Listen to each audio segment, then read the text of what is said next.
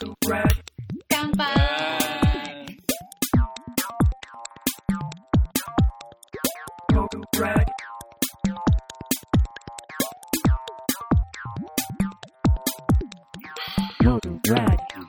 モグラグラジオですよろしくお願いします。おきちゅうです。太田ですどうしたんクーラーつけてる？あ、クーラーつけよう。やっぱね、クーラーつけないと死にますからね、夏は。あの、この前、あの僕、伊集院光のラジオ好きで聞いてるんですけど、はい。あの伊集院光のラジオで、あの、仮面ライダーが、うん。昭和の仮面ライダーが、のショッカーが、はい。あの、東京を蒸し焼きにしてやるみたいなうんことを企てて、第二の太陽っていうのをうんうんぶち上げたっていう回があったらしいんやけど、うん。まあ僕世代じゃないんで見てないですけど、その時にその仮面ライダーのドラマ内でのニュース映像で、東京が今異常な高温に脅かされておりますって言って出てきた温度が38度やったっていう話してて、今やん。っていうね。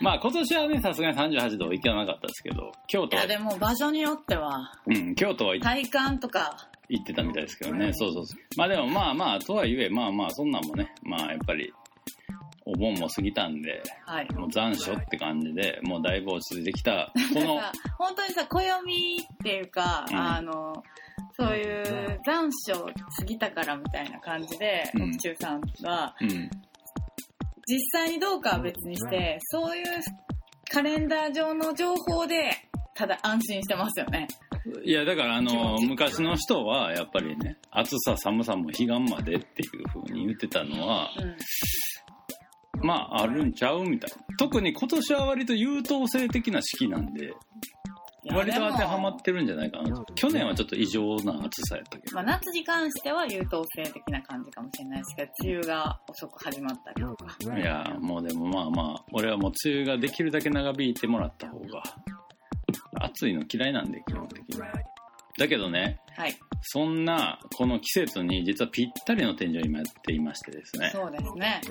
はい。ということで今日このインタビューある意味モグラグラジオ的にも結構なエポックになるんじゃないかと思うんですけども。あということで今月のアーティストインタビュー。ゲストゲストは年行師家元砂川健太郎くんですよろしくお願いしまお願いしますよろしくお願いいたします。えー、燃料師家元の綱川健太郎です。お邪魔します。すいやーということでございましてよろしくおね願いしよろしくおます願いいたします。砂川くんなんとはい、9年ぶりのモグラグラジオ出演ということでありがとうございます。すごいことですよこれはゲストでしか？ゲストっていうかそのアーティストインタビューのゲストでしか出たことなかったでしたっけ？それで喋った思い出はありますね。何を喋ったかは覚えてないですけど。いやもうねもはや何喋ったかマジで僕らも覚えてないんですけど はい。あのだからあの9年前。だからモグラグが始まって3年目ぐらいですかね。2年目かな。2010年です。そう。当時あの国分寺でモグラグガレージっていうスペースをやっていて、あの須永君が実は近所に住んでいたというね。実家が近所だったという。はい。そうですね。である日なんかの帰りにえふらっとうちに寄ってくれたことからーうん。僕たちの関係は始まりですね。そうですね。そうですねまあその後須永健太郎古典はい。はい。趣味線ゾリンの間っていうのをえ9年前に2010年ですよそうですね。ガレージでやらさせていただきました。はい、2010年の10月21日から11月7日にやってたんですね。ね いや、なんかいいですね、なんか。私結構この DM 好きやってんけどな、僕も好きですね。僕も好きですね、これは。で、これを、があって、まあはいその後、まあちょいちょい、たまにあったりとか、でね。そうそうそう、うちのモグラグギャラリー、こっち御徒町に移ってからも何回か来てくれたりとかしてたんやけど、そうですね。まあその間に京都のモムラグでもね、ええ。個展をやってもらったりとか、うん。関係は続いていきながらえの中で去年の4月のモグラグ10周年展。で久々にスナー君の作品をえーこう目の当たりにした時に、はいめっちゃ進化してるやん。とありがとうございます。てこれはちょっとやっぱりもうね改めてモグラグギャラリーでもやるやりたいということで、今回展示に至っておりまして、めちゃくちゃ光栄でございます。はい、僕らとしては今あのかなりちょっと先走り気味でねあの砂川君に対する思いを言ってますけどもまあ、ね。あのこれをお聞きの方にちょっと砂川君についてのちょっとプロフィールをね、はい説明したいと思います、えー、年行師家元砂川健太郎、まあこれもね後で要説明。というかこの人は要説明な項目が多いんですけど。すみません。独自のあの言語世界を構築してますからね、うん。えー1981年生まれ、えー2003年ワイヤーに毛糸を巻きつけながらシンメトリーに展開収束する造形燃料を考案。燃料師家元砂川健太郎と名乗る、えー2009年いくつもの通奏低音を発生し和音不協和音を操ることのできるゾリンを制作、はい。音事象に興味を持つと。この頃ですねだからモグラグでさっきガレージでやった時ははい。趣味線ゾリンの間ということでこのゾリンがまあね、そうですね、メインゾリンメインというか、うん一つのとありまメインでした。そして2018年、水、重力、衝突、揺らぎの掛け合わせと調整でリズムの抽出に成功。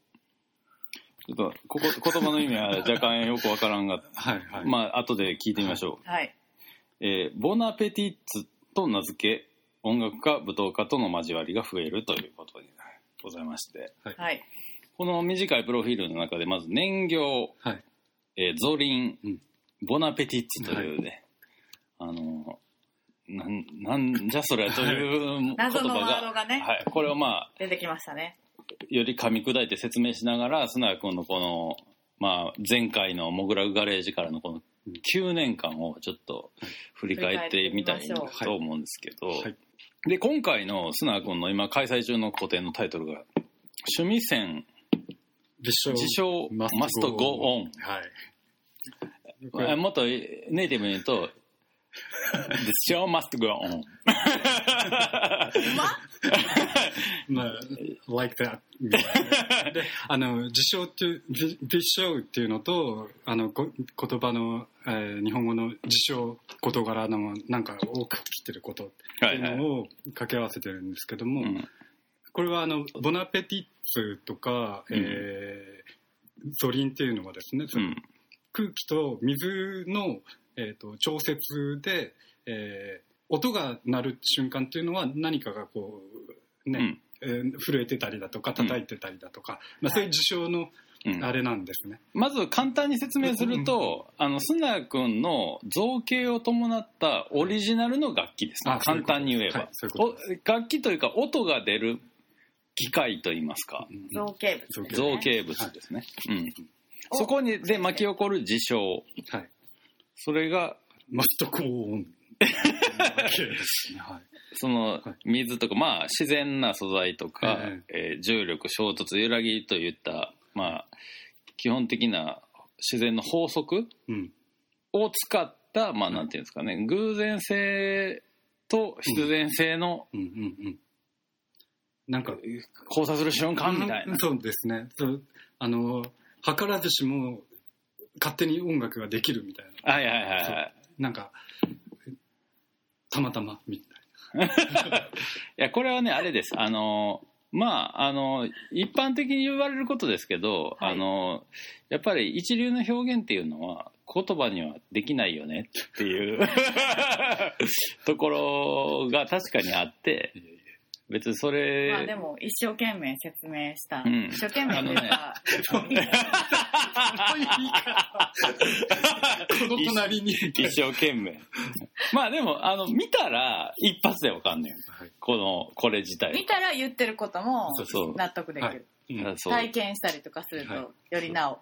そうですね。体験型でありますからね。そうね、スタガ君のは自分でも体験できるっていうところが一うんつポイントになりますよね。そうですね。じゃあ、まあちょっとあえて、だから、もう一度改めてこう、ゾリンとボナペティッツを具体的にどういうものかをもうちょっと聞いていいですか、はい言葉で。えっと、まずゾゾリンから。ゾリンなんですけども、えっと、バグパイプと同じ機構なんですね。はいはい。で、えっと、音として、えーまあ、えーディジリドゥだとか、えーホーメイだとか、うん。あの、えーアコーディオンだとか、うんこうブーっていうのが好きで、うん。で、えその和音だとかが、聞けると、なんかふわーっと気持ちよくなるっていうのをはい再現したくて。はいはい。で、えっと、鳴らす機構っていうのは、バグパイプのうん。バックに当たる部分をバランスボールだとかロディだとか使って、うん。えー空気を収束させ、えーパンパンに溜め続けると。うん。で、空気を入れ続ける穴と、えー出し続ける穴と。うん。で、それを一個にままたまとめて、うん。えー細かくこう、また分岐させて、いろんな鳴るところに空気を送ると。うん説明が下手やな。まあ、そうですね。まあ言うと、うんうんそのチューブ状のものの出口に、えっと、風船が貼ってあって、はいそのチューブの長さによってそのそこに送り出す空気の量が変わるので、うん音階ができる、うん、うんそうですね。そのチューブのその長さを使ってはい。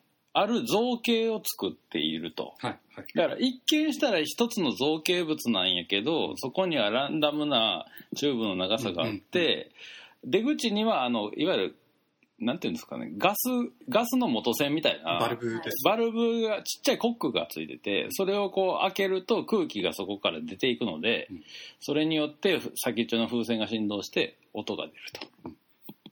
どうですそういうことです。はい、ありがとうございます。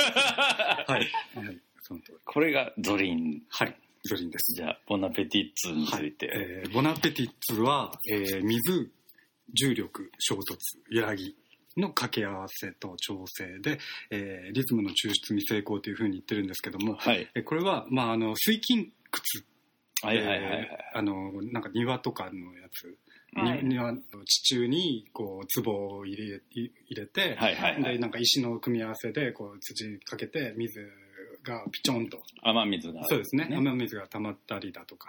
でそういう音だと音の考え方なんですけども、はい。えーえーとボナペティッツっていうのは上と下っていう考え方があって、うん。えー下にはさまざまな太鼓があるんですね。はいはいちっちゃい太鼓をうん。並べると。うん。で上は水があるんですね単純に、うんうん。水があって、うん。えーそこにも調整バルブがあると。うん。で水はどういう状態にあるかっていうと一点で支えていて、えー触ると、えー揺れると。はいはいはい。でそのバルブを、えー開くとトントントントンとまあまあそのバルブの開き具合で一定のはいはいはい。落ちる、一定に落ちると。はいはい。でそれが下にある太鼓に当たることで、えー、となぜかちょっと揺らぎを与えると音楽になってしまうと。っはいはいはい。ていうのがボナペティッツです。そうですね。どうしてボナボナペティッツにしたんでしたっけ？えっ、と召し上がれっていうボナペティ。ボナペティっていううん。フランス語があってですね、えっ、とそれはえっ、と趣味線もそうなんですけど、はいはいはい。まあ、あの言葉とかそのこ漢字だとかっていうのが割と曲解するのが好きで、はいはいはい。で、えっと、まあ、仏の言葉の召し上がれ。ああえーそして、えっと、召し上がれっていうのは、この事象に含まれる、実はこんな瞬間にリズムが瞬間していたのかもしれないみたいな。うんっていうのを召し上がれうんっていう感じです。意味合いを込めて。そうだから僕ねさっきあの一瞬ツッコミでねはい。説明下手やなって言っちゃいましたけど、あの下手じゃないんです、うん。うんあの須永君の思考の方法がこれなんですまあそうなんです。だからこれがなんかやっぱ須永健太郎が須永健太郎たるゆえんと言いますかだからそのなんていうんですかねそのイメージを具現化していく人だなと僕は思ってて、まあ、そでれはきっと形だけじゃなくって、うん、その言葉とか音とかもうんうん。そうなんやろね。そうそう。でしかもなんていうかなこう感覚的なものをじ具現化させるときに、だからこう、よく砂川君が、うん。今回も展示始まって数日経つんやけど、お客さんに言ってるので一番わかりやすいなと思うのが、なんか自分がおは音楽に憧れがあると。うん。うん、だけど自分は楽器を奏でられへんから楽器を作ったっていう説明をしてて、はいはいはいこれやろうなと思うんですよ。うんでこれはあのーあれですよだからあの僕もちょっとうっすらとしかあの知識として入ってないけどいわゆるブリコラージュってやつですよだから。ブリコラージュって、だから一応建築西洋建築っていうのは、あの図面を敷いて図面の段階でこれが実現可能かどうかをうん。話し合ってそれで組み立てていくと、うん。だけどそれだとそのなんていうか驚きの機能が加わることはないんですよ。もう図面の段階で全て出来上がってるから、うん。でブリコラージュってその現あのいわゆるトライバルな人たちが作る家とかって、うん。その辺に落ちてる枝とかで、はいはい組み立てるんやけど、逆にそれによって最低限の機能は果たしつつ、例えばあの崩れたらすぐ直せるとかさ、うん。あの拡張できるとか移動できるみたいなそういういわゆる自由度をすぐ高めたりとかができるみたいな、いやまさにそうそうちゃう。そうだからいわゆる設計的な意味での説明はそんなにあの分かりにくいかもわかんないけど、これがまず砂川健太郎の基本にあるんじゃないかなという。わかりにくい。いや、現代社会においては。複雑に入り組んだ現代社会においては。やっぱりちょっとあのー、かようにちょっとこう、なんていうんですかね、難しい。逆に難しいみたいな。まあで、そ、そ、さっきからささらりと出てきてるこの趣味線とかもね、うんこれまあ言ったら仏教仏教用語ですね、用語で、そうですね。その昔、私趣味線はさまあ調べたらわかるか。そううん調べたら出てきたりとか、うんあの趣味趣味線の一番初めの時点でも僕はここをしょ曲解していて、うん。えっと、仏教概念だとか宇宙観だとかっていうのは、なんか面白いところだけを自分の中でもらっちゃそうって、、でそうやね。もその自分趣味線であうん。のファンタジーなんですよ。うん。でそこに、えっと人形がいたりとか。そうね、うん。燃料の説明もしてますそうもんそう。そう。だかねらし趣味性ってのは本来の意味はだからあの僕も正しくないと思うけどあのいわゆる昔インド人がだからあの地球はあのでかい像を、うんえっと、がヘビ陸ヘビカメ像ですよね。そうそうそう。あそうかそうか。像の下にもいたっけ？象の下にカメがいて、カメがいて。あその下にトグロを巻いてるヘビがいて、その上に陸地があって海陸です。あ海陸があってその子にめっちゃでかい山がある。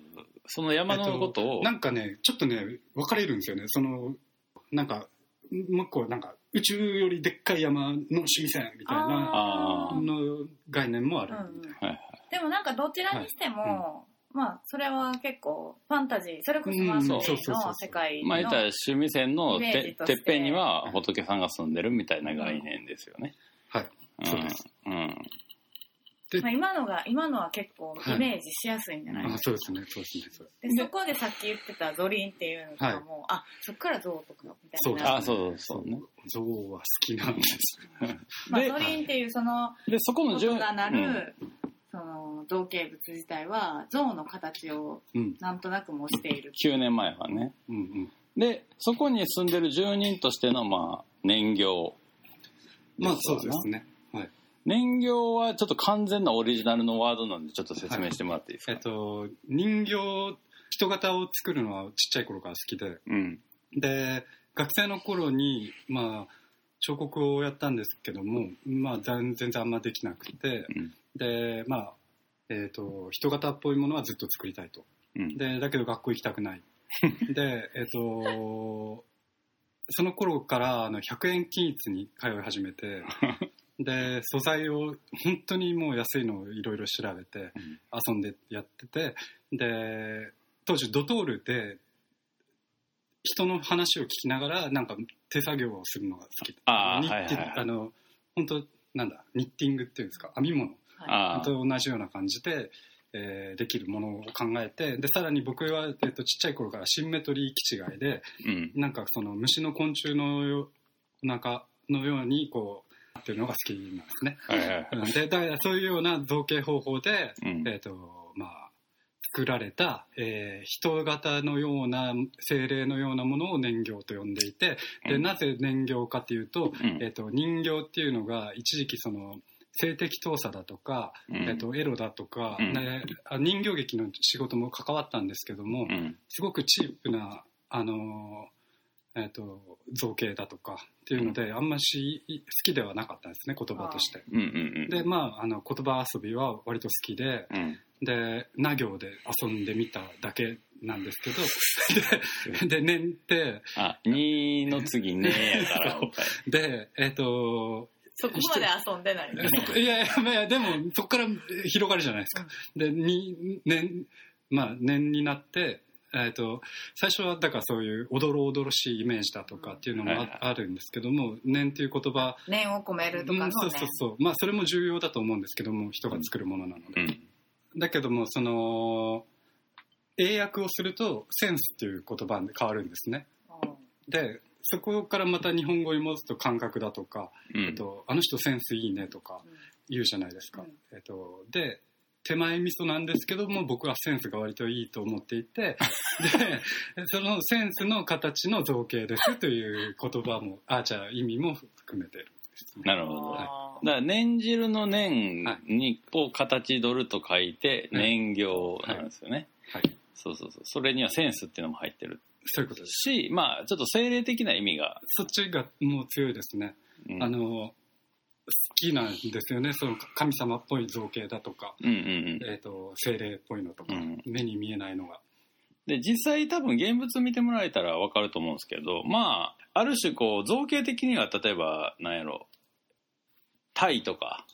はい。のなんていうかこう獅子舞的なものであったりとかうん。の影響があったりするというかそうトライバルなうん神の造形というかうん。まあ半分鬼でもあるみたいな感じのビジュアルなんですよ。簡単に言うと。だけどあのそのディテールがやばくてねやっぱ人形は、うん。やっぱり、ま、あとベースがあのまあなんていうんですか針金ってあそうだ。素材はい。何で作ってるか言ってない。それは見てもらったまあらね。なんであの関節がもう全部完全に動く。はい、うん。うんあとあの可愛い爪があったりとかそう爪とか歯牙みたいな表現とか超良くてもう見てるだけで気持ちいい立体物であるわけなんですけど、うん。そのまあスナークのキャリア的に言うともう9年前の僕たちのモグラグガレージでやってた個展でも年行は出ていてそうでですね。そうなんていうかこうスナークのまあす活動のルーツっていうか、うん。そういうものとも言え言えるそうですね。ねはい、そうそう。でなんかねあのこれ収録する前にちょっとあのスナー君と差し飲みしましてね、はい。あのいろいろちょっとこう確認というか高め合ってきたんですけど、うん。やっぱりあの9年前といったらスナー君20代ですよ。はい、ああ。僕もそうです30になってすぐぐらいですわ。うん。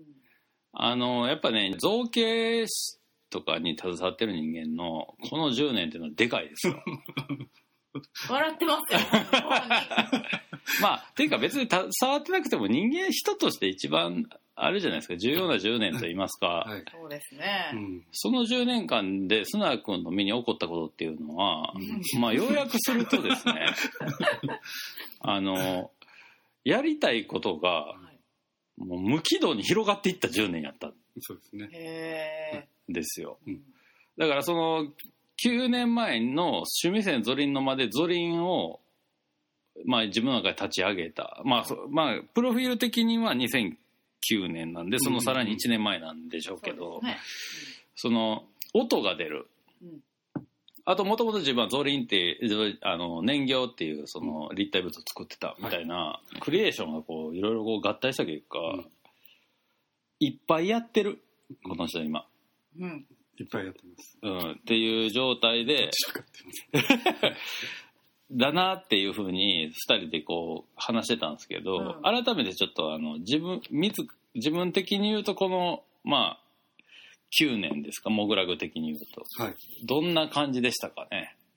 まあそのモグラグでやガレージでやって、はいはい。まあ、しばらくは、えーあすぐにあの横浜の方に行って、はいはい、そうでですすね。そうそうそう。横浜に引っ越して、えっと、アトリエ付きのなんかシェアハウスみたいなとこ住んで、まあ、同じようにこうゾリン、まあえっと、結構研究的な、こうしたらこうなるとか、うん。はい。素材研究がほぼほぼ10年で、うんうんうん。で、えっと、なぜそうなったかというとその燃料でアニメーションっぽいものを遊びで撮ってみてうん。で音を人につけてもらったけれどもうん。それはそれでいいけども、なんかせっかく自分の世界観じゃなくなってしまうっていうのが惜しくって、うん。でじゃあそのアニメーションに音をつけたいと。でそこから、えーその本当調整調整調整でうん。やってったら、なんかあのもうわわわけわかんなくなっちゃいましたね。なんかそのやり、えー、となんかこう素材をこうやって使ったらまた違う方に使える。で、はいはい。こっちもまた面白いな。で っていうのがどんどんどんどん増えていっちゃはいはいはいってはい。っていう感じですかね。枝が広がるようにこう自分の素材研究をすればするほどええうんうんうん。使える使えるというかそう。こうしたら面白いっていうのがいっぱい枝分かれしていったってう。ん。いうはい。はい。だだ実際だからその今回のこの趣味線実証マストゴーンはうんある意味それの集大成みたいなそうですね。もう卒業制作ですね。あの、散らかすのはもういいよって。実際だって内容的に言ってうもん燃料がありますはいゾリンの新しいシステムがありはいでそれを元にしてるでかい造形があってそうですね。燃料もかなりパワーアップしてますね。そうあとリソグラフの平面作品とそしてその燃料を使った映像作品とボナペティッツというまあなんでしょうね、なんかね。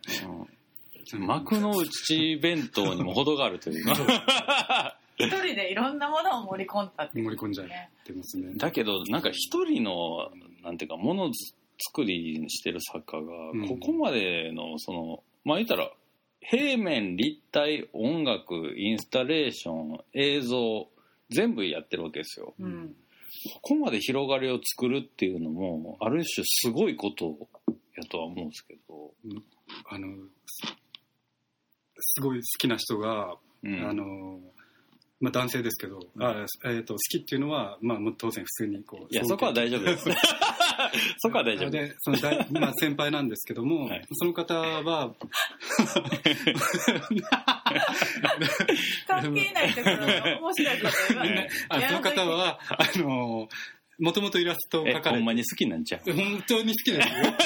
いやそう性的な意味で。ないないでで、えっと、あの、顔が僕とめちゃくちゃ似ていて、ヘアスタイルも一緒だったんですよ、出会った時に。はい。で、これは仲良くならなければいけないと思って、えっとそん、な思いなかなかない。ですね。で仲良くさせてもらって、うん。そしたらあの僕が通っていた高校の裏に住んでいると。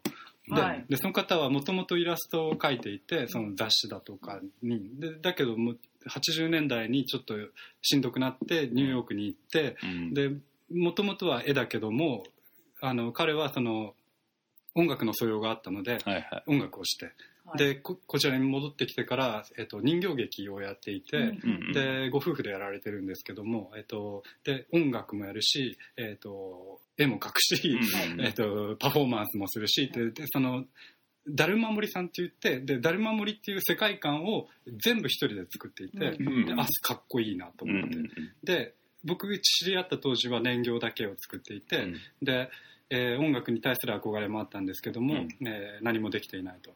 で、えっと、なんかこう、せうん、アドバイスで、まあ、世界観を広げていったらどんどんこう進んでいくよって言って、はいはいはまあ、助言いただいて、いはい。はいはい。でまあ、その通りにして、まあ、広がって面白いは面白いんですけども、うんうんうん。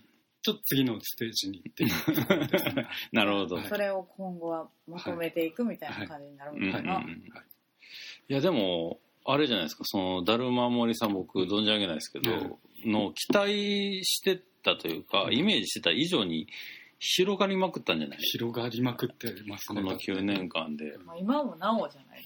う。うん。んまあ、今回はその、なんていうんですかね、いやもちろん9年前の趣味線ゾリンの間と比べたら圧倒的に全体のクオリティはもう当然上がってるし、そのバリエーションもすげえ状況になっているとはい。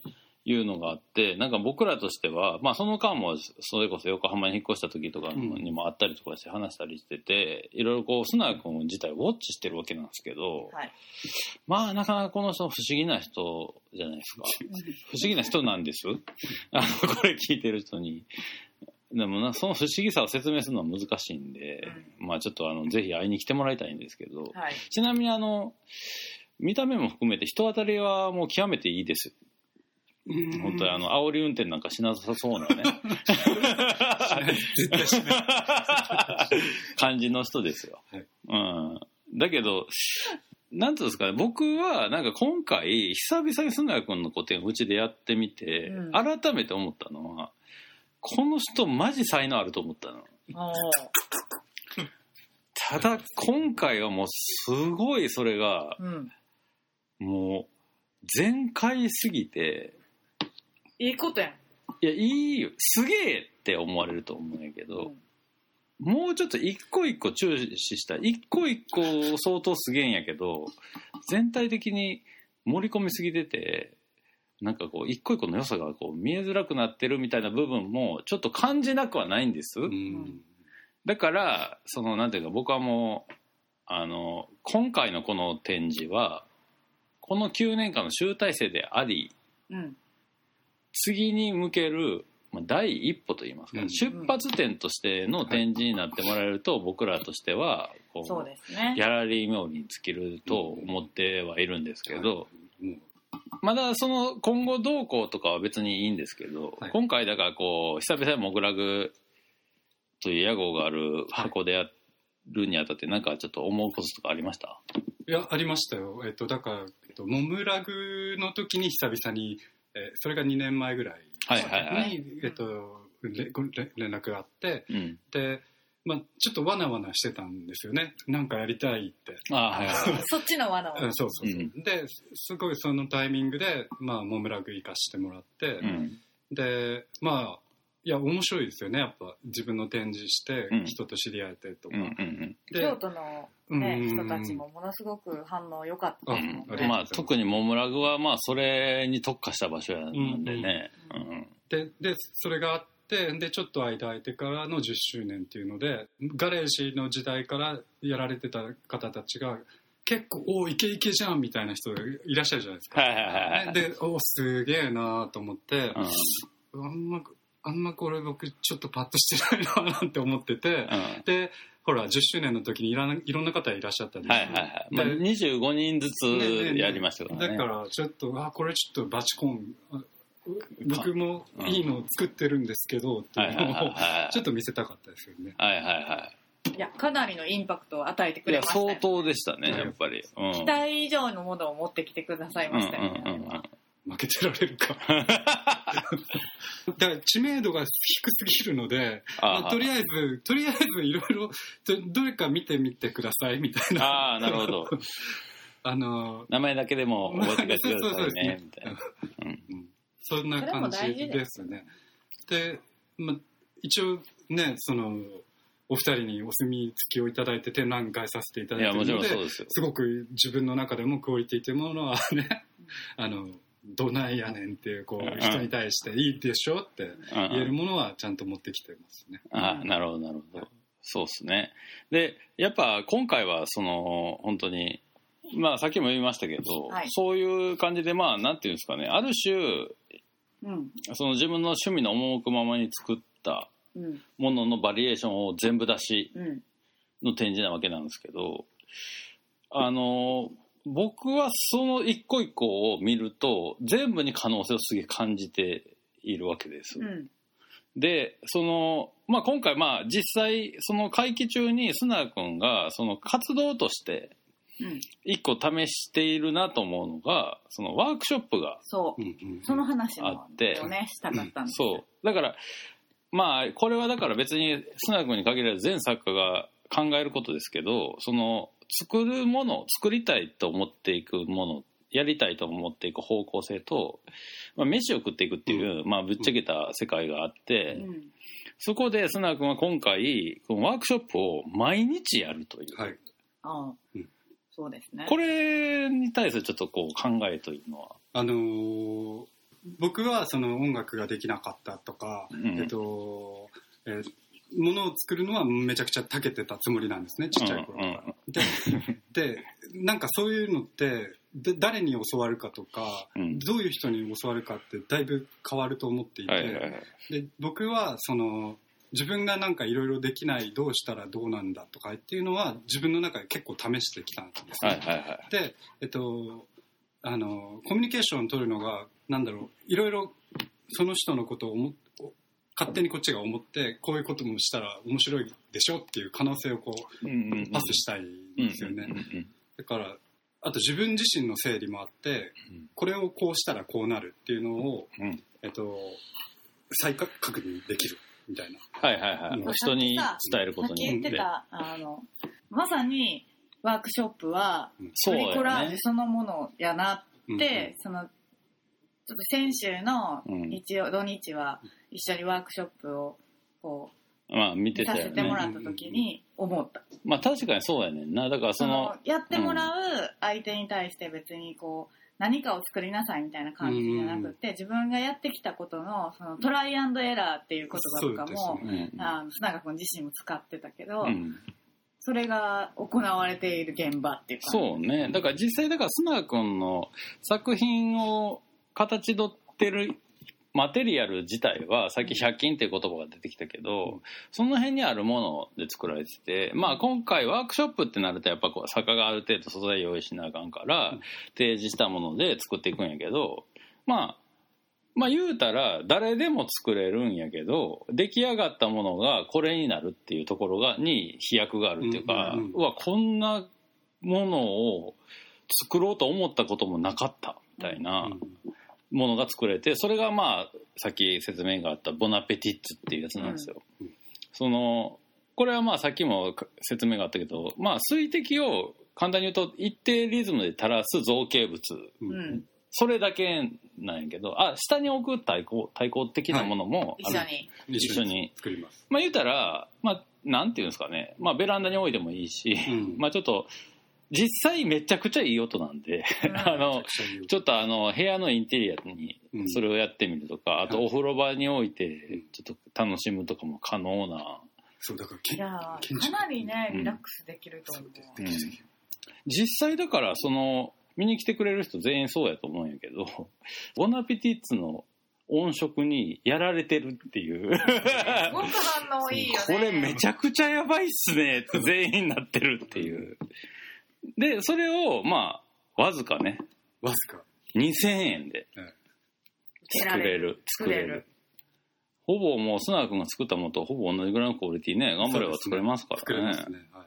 手伝いもしてくれてるしね、うん。はい。でこれが一個のスナー君の今後の活動のなりわいにしていきたいものでもあるっていう。そうですね。うん。一つにしたい、うん。ね、一つ。でこれっていうのはつまりあのそれこそブリコラージュ的な概念。うん。だからその身近にあるもんで意識が飛ぶような装置作れますっていう提案なわけやん。うん。それってだからそのなんていうの一人のすげえすげえ絵描きが描いたマスターピースを見てうわーってやられるのと、また少しずれているはいるんやけど、うんまあ要するに日常の感覚を拡張するっていう意味では、よりその一般的というか寺子屋的なっていうかうん活動やなと思ってこれは結構あのこれを今回盛り込んだのは僕的には結構重要なテーマかなと。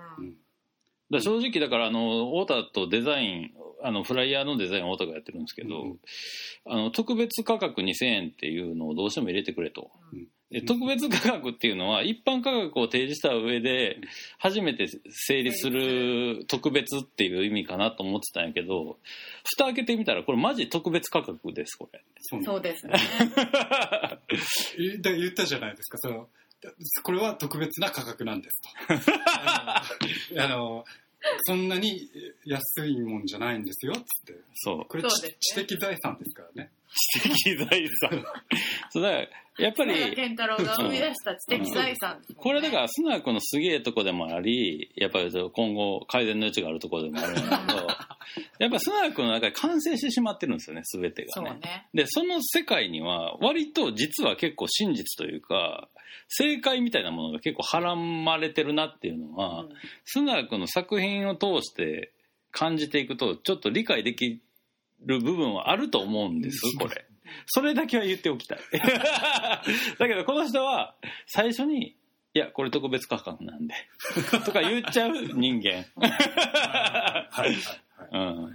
なだけで。いやもう間違ってないっていう。間違いない感が今回ねこの展覧会にビンビン。そうなんです。そこはちょっと本当に 間違いないんで来てください。いやこれ本当ほんそうなんですよね。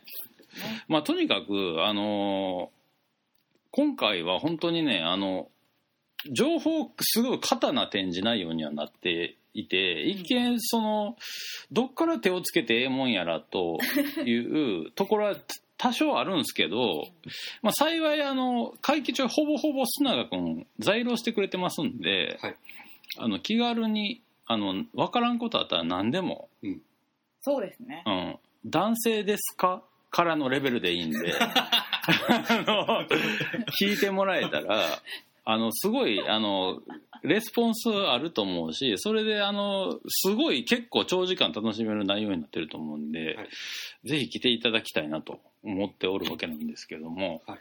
ちょっとお時間でございますんで、ねちょっとあのこれから来る人に対してちょっとあのメッセージをはい砂君の方からよろしくお願いします。あえっ、と立体から平面から楽器から、えーパフォーマンスからんをちょっとどちらかしてやってるんですけれども、えーまあ全部面白いポイントはあると思っております えっとちょっと覗いてみてくださいよろしくお願いしますはい。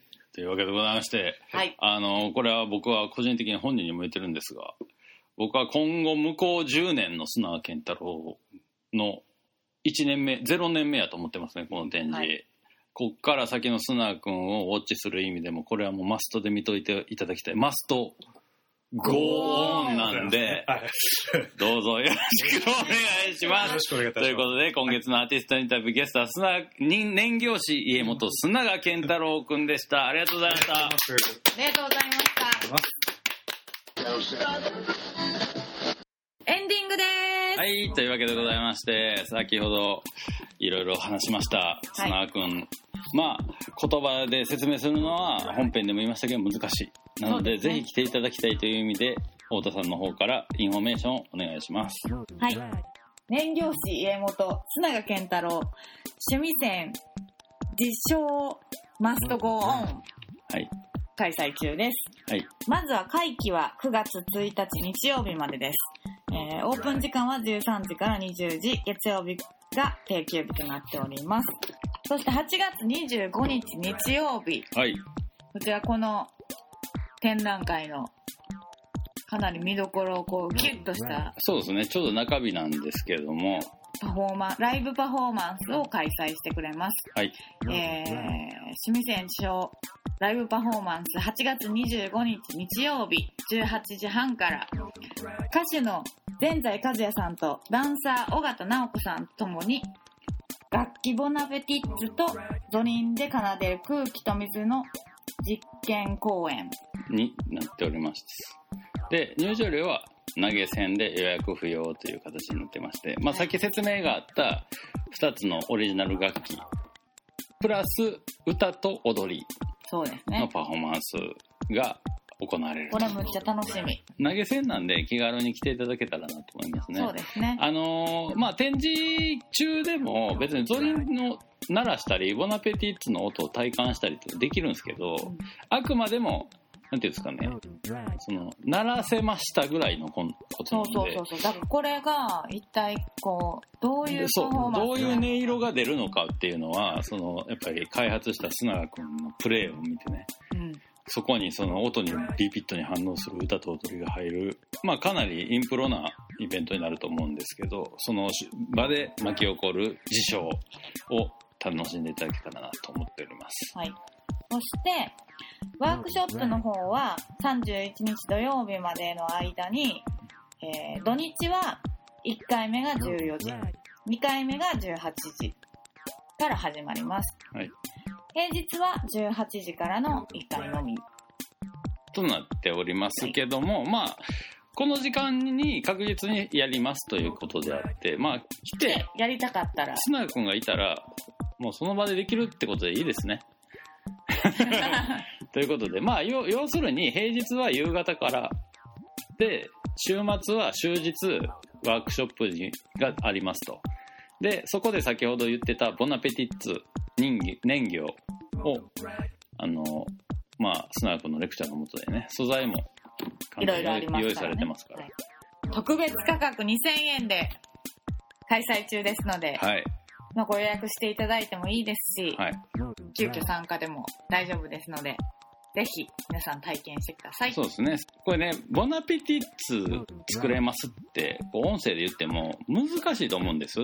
そうですよね。だから、まず一度モグラグに来ていただいてですね、時間に余裕を持って、うんうん。まあ週末とかがいいでしょうね。で、あ、これかと。思った人は、これ2000円で、まあ言ったら作品として買おうと思ったら数万円しますよ、これは。ごめんなさい、ギャラリーなんで、うちも商売なんでね。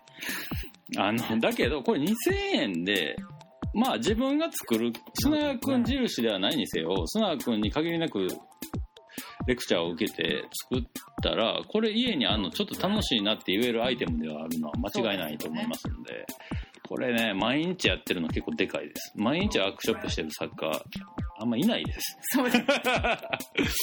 ワークショッパーと言ってもいい形そんなことはあるんですか、はい。もうなんか改めて今日ちょっと一緒に喋って、これはほんまマジの推しな、推しのイベントやなと思いましたんで、はいぜひ来ていただきたいなと。